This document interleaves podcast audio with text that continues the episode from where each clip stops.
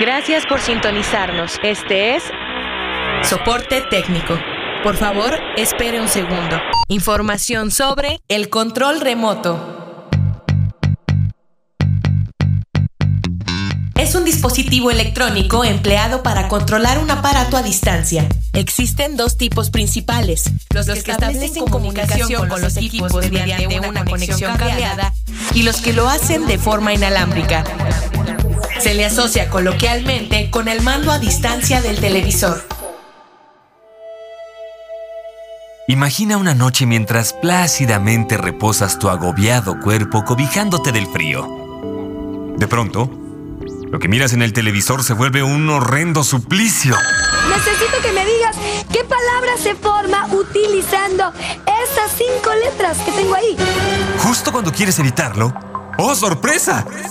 No está ese aparatejo el cual seguro terminó sus días tras cientos de caídas, mordidas del perro o los delicados tratos de su comprensivo. No te presiono. El control remoto es un invento que se remonta a un siglo atrás. El nombre, método de un aparato para controlar el mecanismo de un vehículo o vehículos en movimiento, indica el uso pensado inicialmente para este artefacto. La fama la pudo obtener Nikola Tesla con el Teleauromeiron, pero ambos quedaron solo como anécdota para cápsulas como esta, pues el ingeniero español Leonardo Torres Quevedo fue quien al final se llevó la ovación.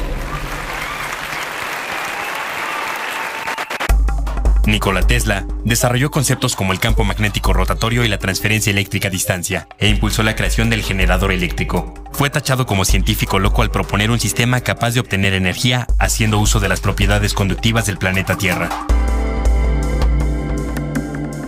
Al principio del siglo XX, el ingeniero Leonardo Torres buscaba la forma de probar dirigibles sin requerir de seres humanos a bordo. El telequino fue el dispositivo que desarrolló para este propósito.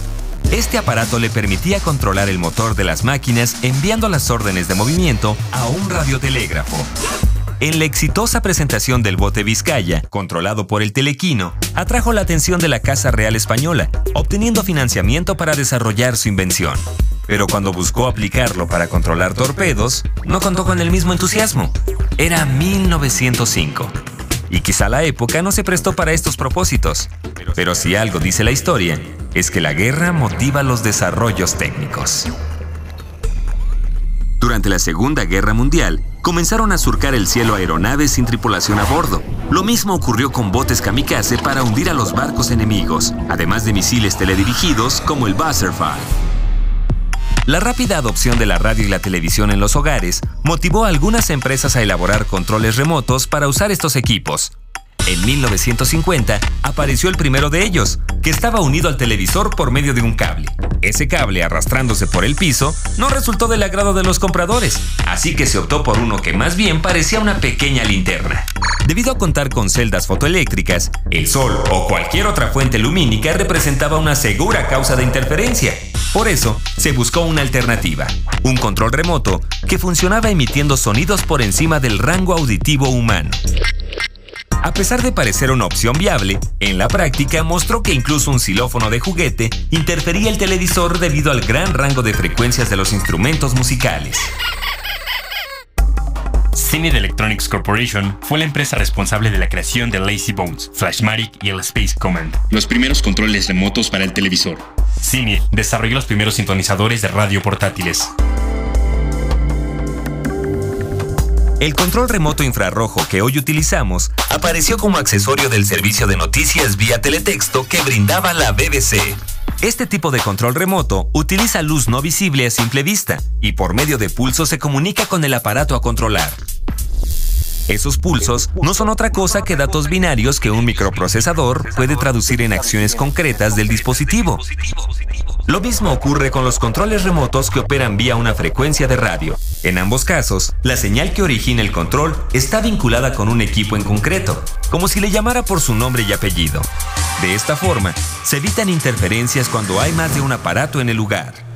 No la oigo. ¿Cómo que no me oye? Con los gritos que yo pego. Utilizamos el control remoto no solo con el televisor, también lo empleamos para cerrar el auto, abrir una puerta, encender luces de la casa, darle al vicio de los videojuegos o poner en acción pequeños juguetes. Incluso logramos controlar equipos de exploración a millones de kilómetros de nuestro planeta. Por eso, la próxima vez que este respetable cachivache con botones coloridos se resista a funcionar, ¿Cómo, cómo? antes de maldecirlo, de azotarlo con furia, fíjate si al menos le cambiaste las pilas. Soporte técnico. Ha sido grabado para fines en la calidad del servicio. Sintonícenos con frecuencia. Gracias.